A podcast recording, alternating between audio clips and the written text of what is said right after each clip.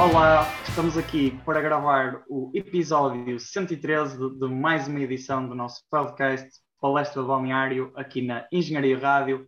Eu sou, eu sou o Tomás Miranda e estou aqui com o Rui Filipe e o Francisco Caetano e o Diogo Metelo.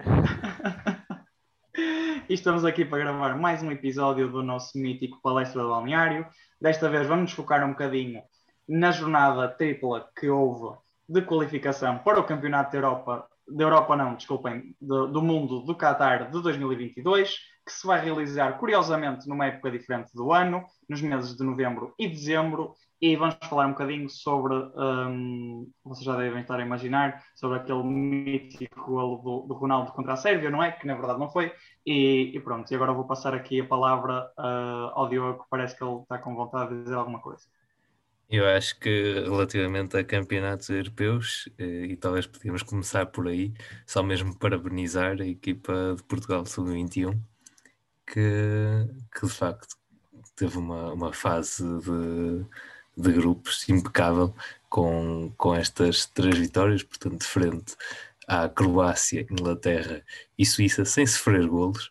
Uh, e, e, de facto no, no, jogo frente à Suíça foi, foi um autêntico recital com uma vitória construída, quer dizer, foi, foi no início um, e depois eh, aqui eu já desvendo o, o gol de Francisco Conceição que muito deve ter orgulhado o Sérgio, porque ele foi na raça, roubar a bola e, e depois uh, estica a perna e consegue desviar a bola lá para dentro. E, e esse foi o momento, se calhar, desta seleção que, que, eu gostaria de destacar. E isto mais, mais um jogo bastante agressivo frente à, frente à Inglaterra, que Portugal dominou bastante bem.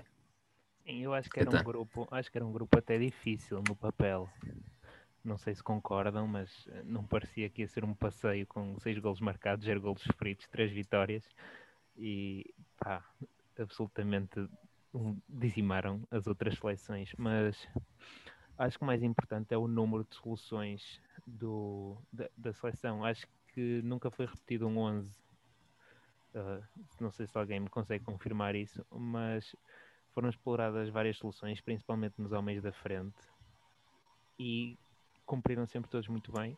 O Chico até chegou a jogar quase numas posições mais recuadas, às vezes até fazia quase fazia de lateral a pressionar e tudo. E, e, acho que isso corre muito bem na seleção e é um excelente trabalho do Rui Jorge.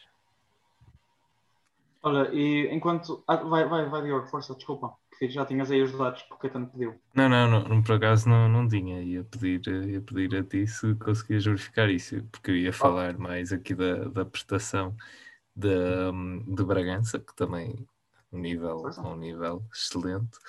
Um, e, e, também aqui só, só referir que de facto são oito jogadores base do, do Porto, metade deles também já, já estão fora da, da equipa portuguesa, e ia-vos perguntar se acham que essa é, é digamos assim, é a chave para, para o sucesso, o facto de ter jogadores que se conhecem entre si, porque de facto a dinâmica, o facto de jogarem quase ao primeiro toque, na maior parte das vezes com velocidade, e parece que adivinhando já os, os seus movimentos, principalmente de, tra de transição, tem a ver com isso ou, ou outro fator?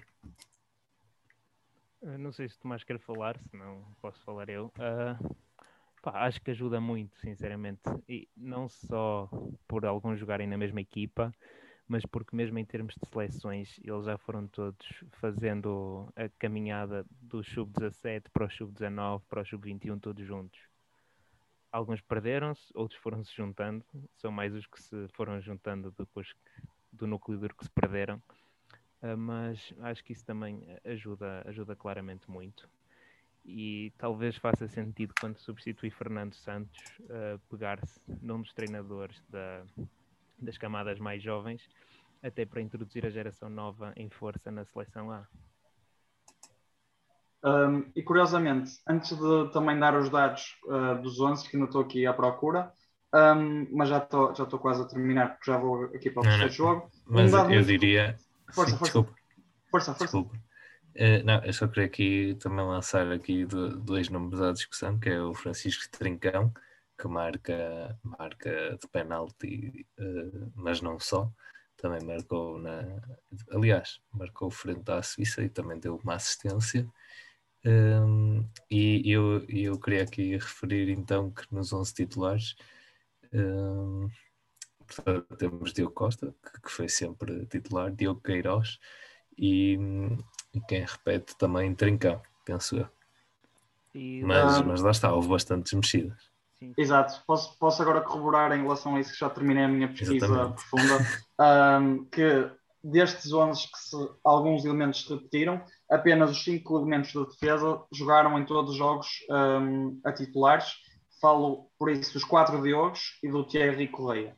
Pronto, mas aqui um dá também um pequeno parênteses sobre esta equipa de Portugal, que também já estava a pesquisar enquanto vocês estavam a falar, e muito bem, tem a ver com o valor desta seleção, não só a nível um, qualitativo, mas também a nível monetário e financeiro. Estava aqui eu a pesquisar um, no Instagram do, trans, do, Transfer Market, ok, uma fonte completamente segura, um, e uh, a equipa de Portugal é avaliada neste momento em 165 milhões de euros, sendo que, curiosamente, a equipa da Inglaterra, uma das equipas mais valiosas deste europeu, uh, e se não estou em erro, uh, no top 3 das mais valiosas, um, ficou em último lugar deste grupo com um valor equivalente a 326 milhões, sendo que a Suíça uh, vale 47 milhões e a Croácia 55. O que é a provar é que não é o dinheiro que compra tudo, porque neste caso uh, a Inglaterra seria uma, uma, uma vencedora inata deste grupo, mas lá está, achei que também fazer este pequeno parênteses, acho que foi um dado curioso. E, e pronto, vamos ver se também se este valor uh, poderá subir ou não, consoante também o, desenrolar da época e o, do próprio europeu também. Sim, mas acho que revela também muito uh, a inflação do mercado inglês. E a Inglaterra tem tido algumas forma agora nos últimos anos até tem tido boas equipas de formação, mas há alguns anos era um, um horror, não sei se lembram. Uh, mas há, está muito inflacionado isso, e até por cima porque aqueles jogadores acabam por muitas vezes não sair para mercados estrangeiros para, e para ligas estrangeiras.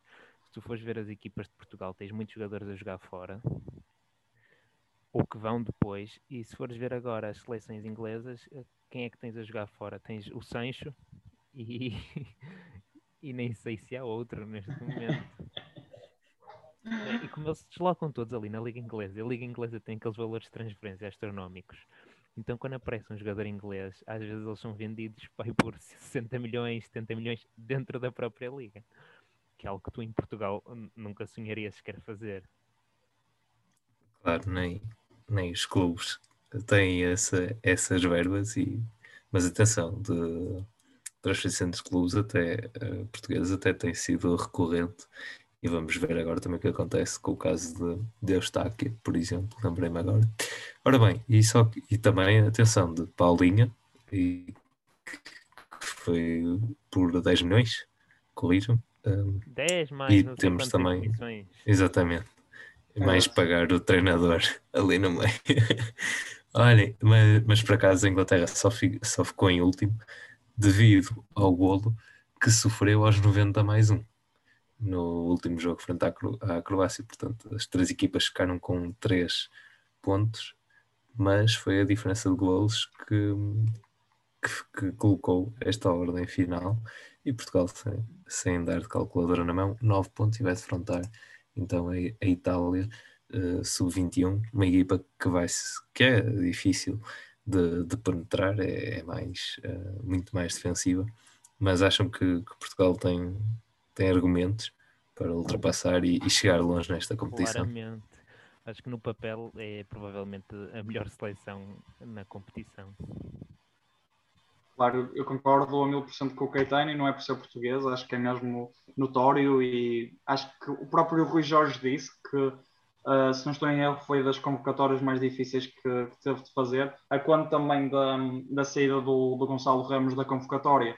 Uma vez que na altura o Rafael Leão estava disponível, depois o Rafael Leão infelizmente deixou de estar disponível e o Gonçalo Ramos um, entrou para a convocatória, portanto, por si só, um, o facto de um jogador como o Gonçalo Ramos, que tem tido a influência um, grande, não, não muito grande, mas tem tido influência no Benfica, uh, podemos dizer isso, uh, de ficar de fora desta equipa é preciso só um grande sinal desta, da qualidade desta equipa e lá está. O facto de Trincão do Barcelona, por exemplo, Diogo Dalot do Milan, o próprio Rafael Leão que ficou fora e muitos outros jogadores com, com experiência já da Premier League, como Vitinha também, um, mostra muito que, que esta equipa tem qualidade e só para, para fechar este título de exemplo, o João Virgínia, que é, é o segundo guarda-redes do Everton e até já fez jogos regularmente nos últimos tempos na, na Premier League, não, não joga nesta equipa, não tem jogado. Portanto, é, é, é só mais uma amostra da qualidade e do potencial que nós temos até, até chegar à final.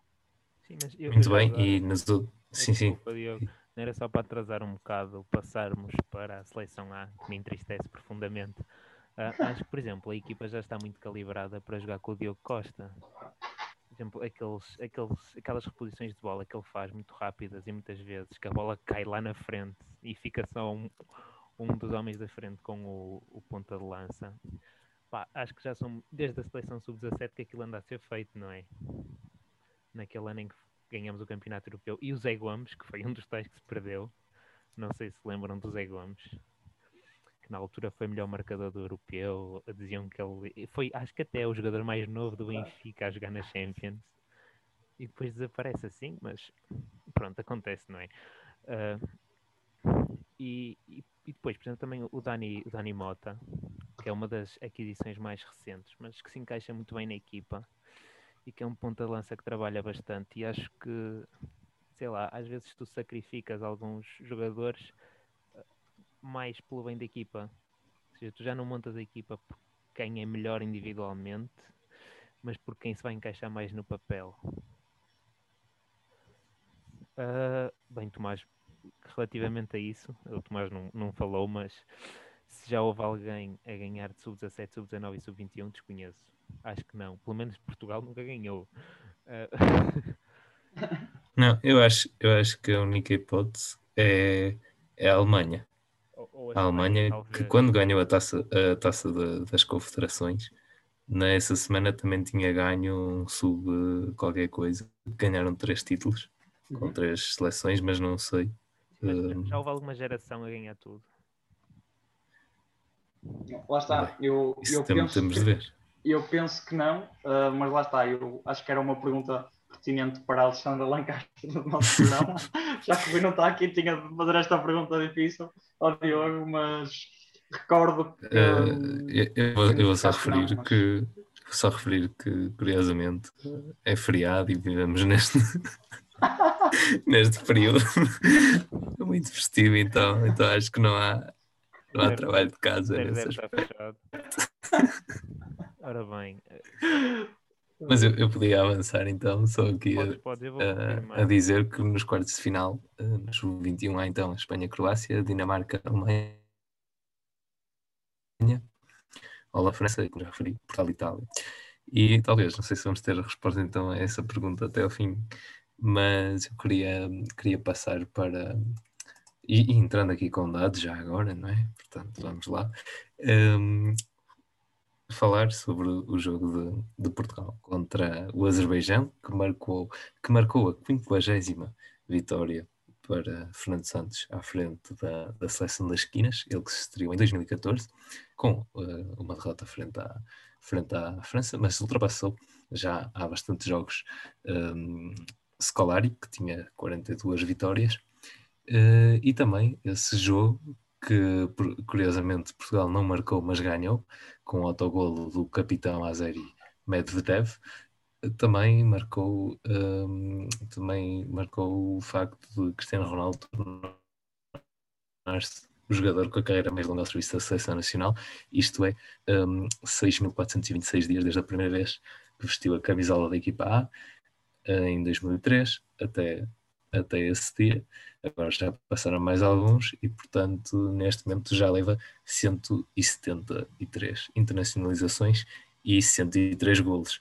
Se bem que esteve muito mais perto de alcançar dela ali, mas o árbitro não, não quis. Uh, Tomás, fala-nos lá da, da Sérvia. Então, hum, acho que não é preciso falar muito, curiosamente, porque foi um lance que, que correu mundo e muita tinta por, uh, por esse mundo futebolístico fora, mas antes de falarmos disso, ou lá está, se calhar nem vale a pena falar disso porque é uma coisa tão óbvia e o, o que é de lamentar é que como é que é uma, uma organização como a UEFA não implementa um vídeo ao árbitro ou mesmo uma tecnologia de linha de golo numa fase um, de qualificação para um campeonato do mundo, Força de Ouro. Eu queria dizer que já houve essa justificação da parte da, da UEFA e que eventualmente é um acordo entre as federações que disputam o jogo, mas eu queria aqui relembrar que seria muito injusto depois para a, para a, para a qualificação de uma mesma competição que é, que é mundial, tens equipas depois, por exemplo, ok, na Europa pode ser um bocado injusto, mas ok, seria compreensível. Mas dando assim um exemplo de, de seleções com menos, com menos recursos ou cujos estádios não têm capacidade para ter tantas câmaras uh, quantas necessárias, quer para fazer linhas de fora de jogo, quer para fazer a linha de golo, uh, eu acho que fica claro que seria também injusto, não é? Em alguns jogos existir, noutros não. Porém, se, é, se faz parte de, de, ser um acordo entre as, as duas federações que disputam o jogo, então é porque falhou alguma coisa da parte de Portugal, da Suíça e, e das demais. Tal? Bem, relativamente ao assunto anterior, acho que o mais próximo que tivemos foi a Espanha ganhar sub-17 em 2017 e sub-19 e sub-21 em 2019.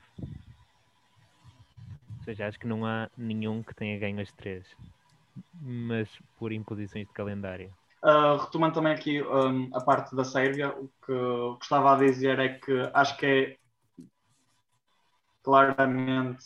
Ok, temos aqui uma informação de última hora, por isso é que o Diogo também teve de se calar, mas já vamos falar disso quando eu, dizer, quando eu disser o resto da informação do jogo da Sérvia.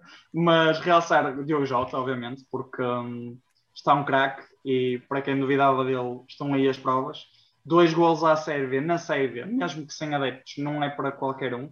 E, e lá está, Diogo Jota está mesmo na, numa forma inacreditável, mesmo tendo estado fora tanto tempo. Uh, e lá está, penso que ele se enquadra muito bem no jogo da nossa seleção, uh, no 4-4-2, quando tem a possibilidade de ser um ponto de lança mais móvel. Uh, neste caso, acho que o Ronaldo teve um bocadinho mais fixo e se calhar também acaba por uh, lá está, se prejudicar um bocadinho, que foi o que curiosamente aconteceu com o André Silva e depois Ronaldo contra o Azerbaijão, no caso do André Silva ter ficado um bocadinho mais fixo, mas lá está, penso que o Diogo Jota aproveitou muito bem e depois ainda no jogo assim contra o Luxemburgo, mais um golo, portanto, força Diogo. Jota, presumo, mas vou assumir a palavra também. que, é, que era só aqui para, para reforçar uh, precisamente essa, essa posição.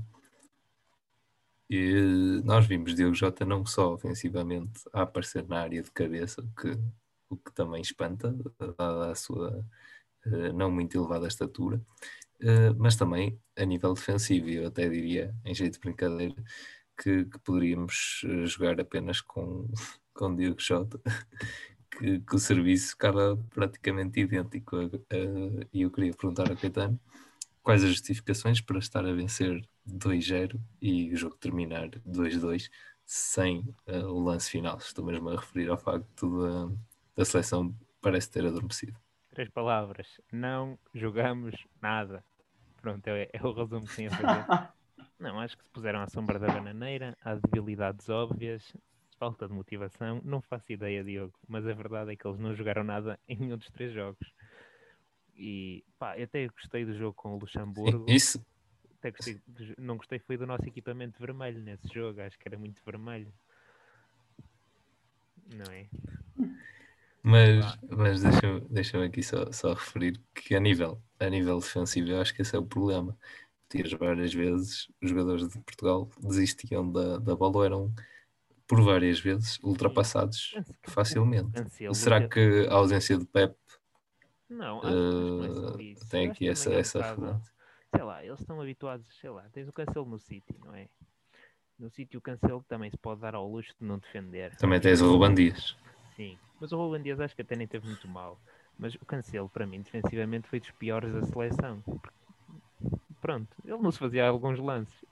E não estou a tirar mérito ao Cancelo, acho que o Cancelo é bom jogador, apesar de, em termos defensivos, ter debilidades tanto no City como na seleção. Mas acho que os lances que ele perdeu na seleção foi porque não quis ir lá.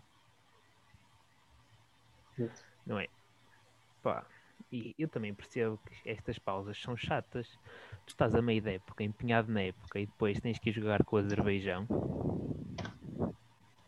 E tens que ir a Turim porque alguém fez birra a querer jogar em casa. Ah, pois, quanto ao Zlatan. Epá. Sim, mas. Exatamente. Eu estava a dizer, para, para quem não sabe, aqui foi, foi uma conversa de bastidores. Um, que o Keitano está aqui na, nesta, nesta gravação uh, com uma bandeira da, da Suécia, portanto pedi ao Caetano para falar assim do, do, regresso do seu compatriota tão querido Zlatan Ibrahimovic à seleção, acho que é apropriado, mais força de Diogo. Força, Diogo, força. E, e, já agora falar do, do novo equipamento dos suecos já agora, o Uau, Catana é capaz de ter visto. Estou, por acaso não vi, Diogo, mas se me conseguires mandar um link enquanto eu vou enchendo chouriços sobre o Zlatan, eh, faz favor. Bem, mas assim, acho, acho que ele já não faz muita falta, mas sempre ajuda, não é? Dá uns toquezinhos lá na frente.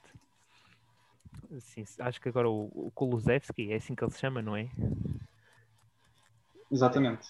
Tem sido um bom substituto. É a, sele, a, seleção jogou contra nós uh, e, e, e nem, nem, tem jogado muito mal, sinceramente. Não sei se concordam, mas acho que eles até são relativamente competentes não são uma grande seleção, mas também não eram quando tinham lá o Zlatan.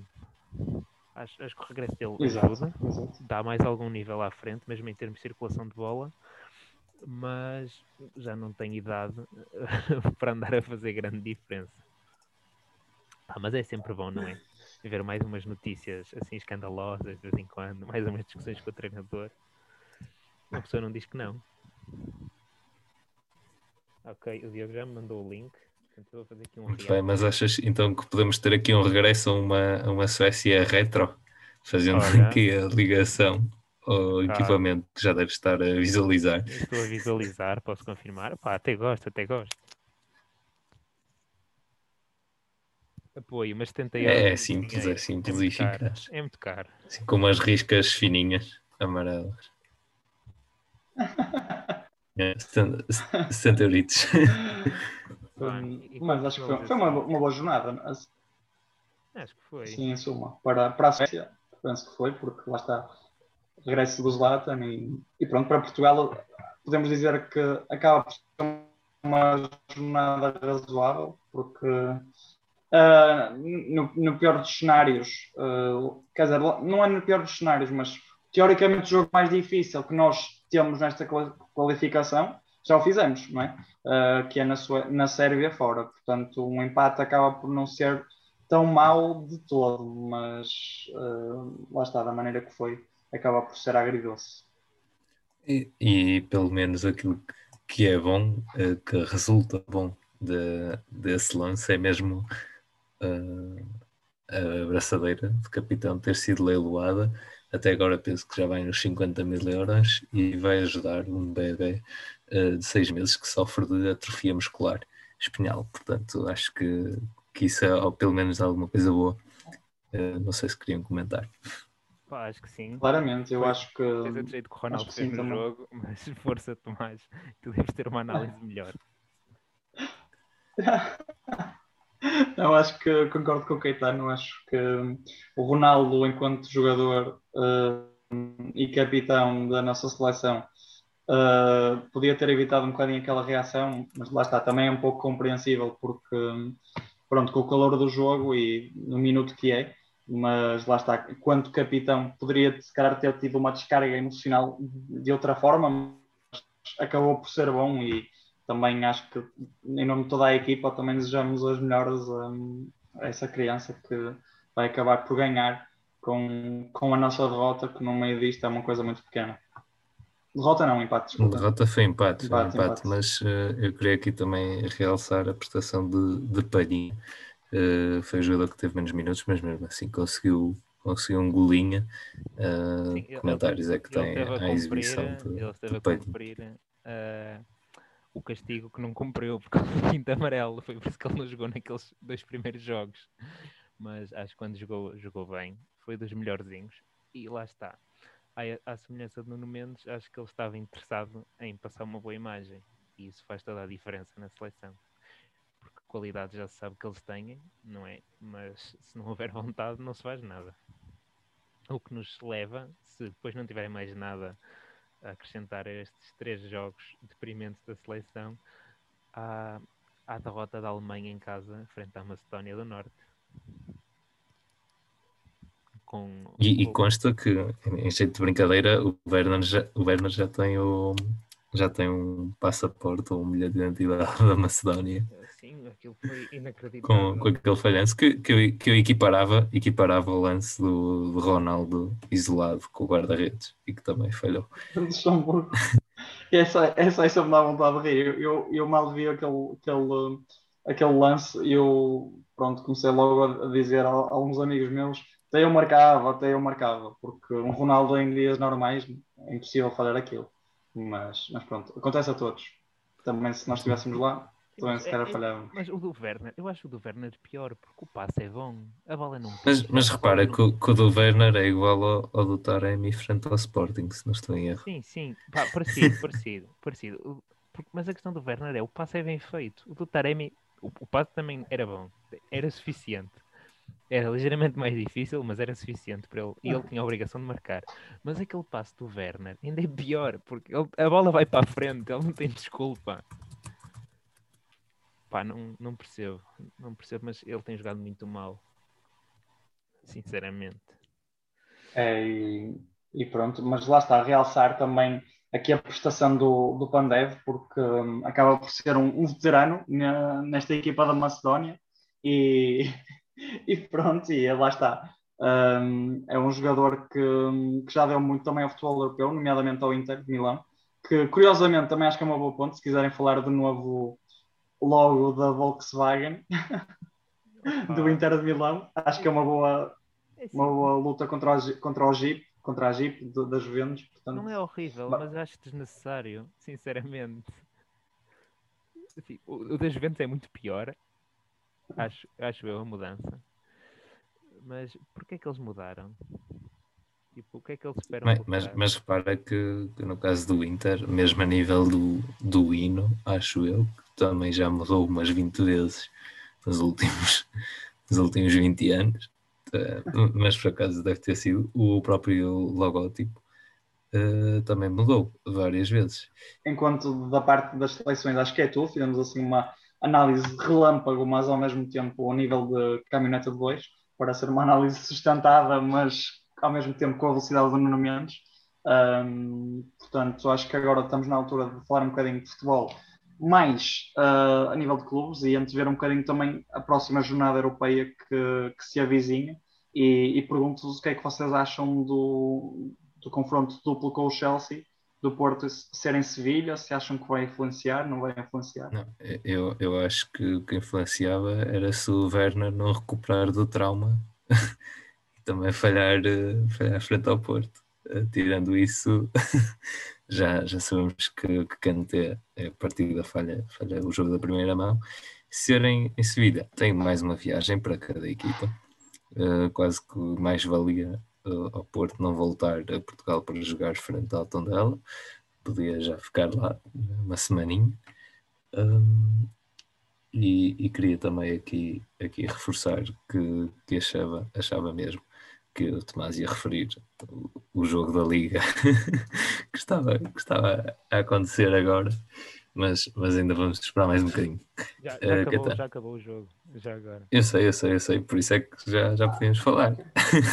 Pá, mas... Erro meu, peço desculpa, meu, meus caros ouvintes, como diria o Rui, mas lá está, peço desculpa, mas não, não estava atento ao pormenor de que a partida já tinha terminado, mas lá está, o Diogo está aqui desejoso de falarmos do, do Portimonense e, e do Fabrício.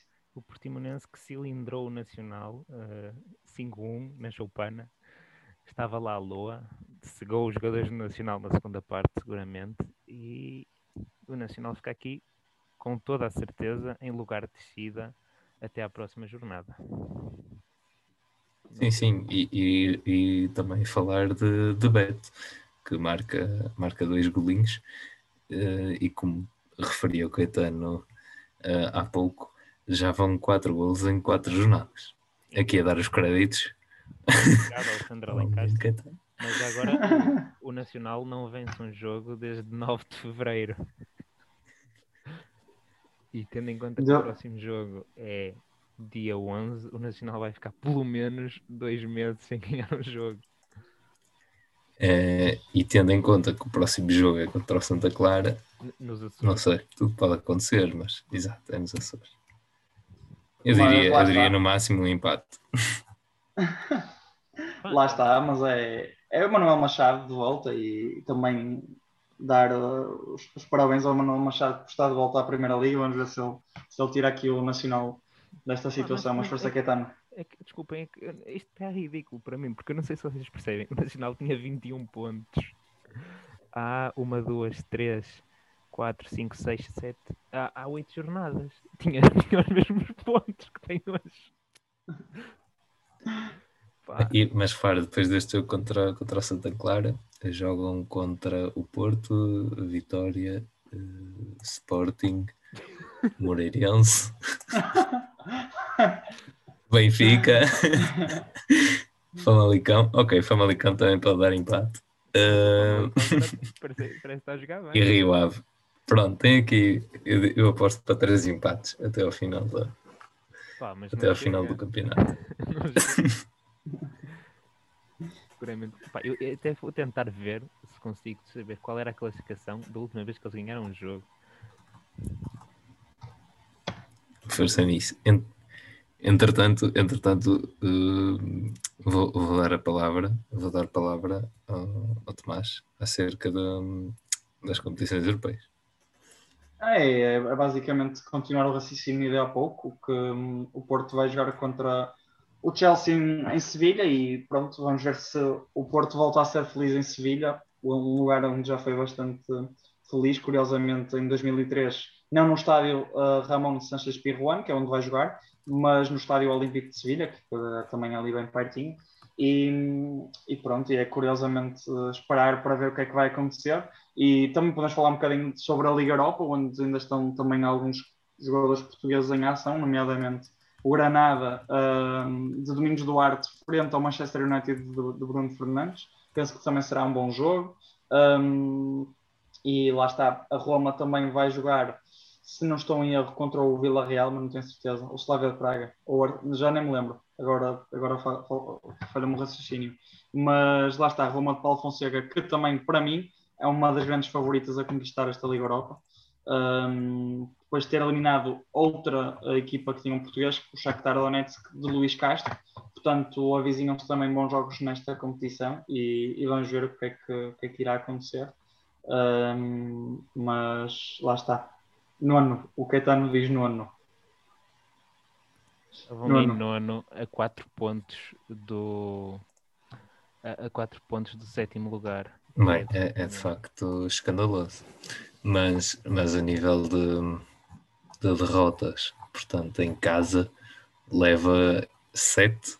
Aliás, agora já são 8 e 7 fora de casa. E entretanto, consegui uh, ver aqui nas minhas notinhas, uh, que não são notinhas, é basicamente da internet, uh, que a Roma vai jogar com o Ajax, ou seja, como é que eu me poderia estar a esquecer do Ajax, uma equipa também super favorita a ganhar esta Liga Europa, sendo que o outro jogo que me estava aqui a faltar e que já tinha falado de uma das equipas, que era o Villarreal, vai jogar também com uma das equipas sensação que eliminou o, o Tottenham, que é o Dinamo Zagreb.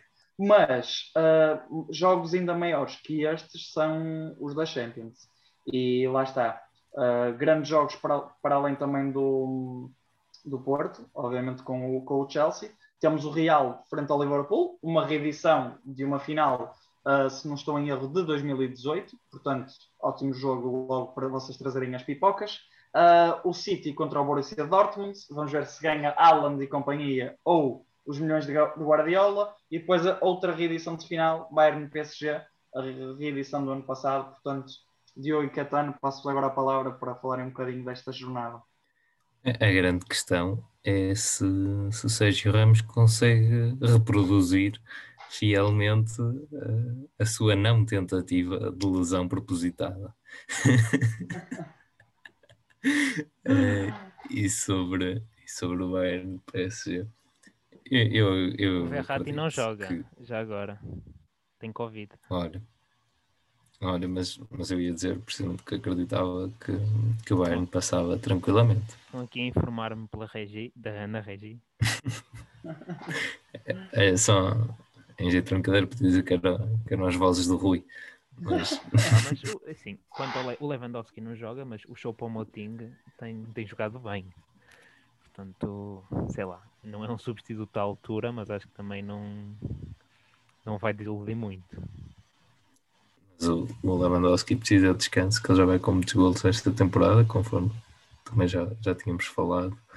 Uh, e por isso merece, merece um descanso, que é para depois voltar em grande e, e bater o, o recorde de, de 1976. Tínhamos visto isso, de maior número de golos numa só edição da Bundesliga. É verdade. Só aqui para dar. Do bombardeiro. Mas lá está, depois curiosamente acho que essa parte dos gols é um bom tópico para passarmos para outro, para outro show que ainda não falamos, que é curiosamente o City um, frente ao Borussia Uh, como disse há pouco, o Borussia de Allen, será que vai conseguir passar o City? De Agüero, que curiosamente está, lá está, está de saída do, do clube, um, por isso Diogo e, e Caetano, digam aí o que é que vocês acham desta saída do, do Agüero.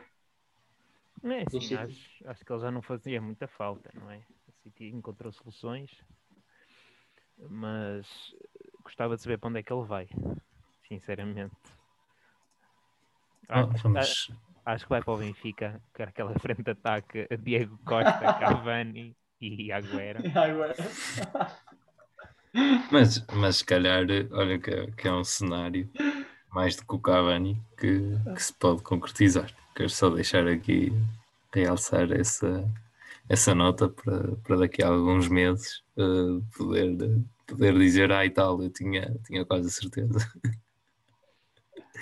Mas tirando isso, um, só para dizer, o Agüero fica ligado, obviamente, a um campeonato que, que o City vence no último minuto, curiosamente também aos 92. A única assistência um, do Balotelli enquanto esteve no, no City, isto não é mentira. O Balotelli só fez uma assistência enquanto esteve no City e foi aquela.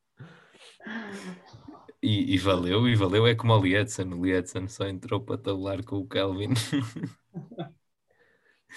um, mas tirando esta, tirando esta referência, um, é, é, um jogador obviamente incontornável que fica para sempre ligado à história do City, mas a vida continua, não é? Ele também já não caminha para, para novo. E, e pronto, acho que com este Aguero uh, podemos encerrar mais uma edição do, do palestra e, e, pronto, agradecer também ao Rui pelas, pelas dicas que foi dando anteriormente um, a nossa estreia durante vou tentar, vou tentar a gravação. Imitar, vou tentar imitar o Rui. De nada, querido Tomás. Ninguém tiver mais nada a acrescentar. Acho que podemos sair com a despedida do costume. Daqui a um abraço. Daqui vai segundo. E um beijinho do sítio do costume. É verdade. Obrigado, Rui. E da nossa parte é tudo aqui no Palestra de Balneário. Na Engenharia Rádio. Manchester City are still alive here. Balotelli, Aguero!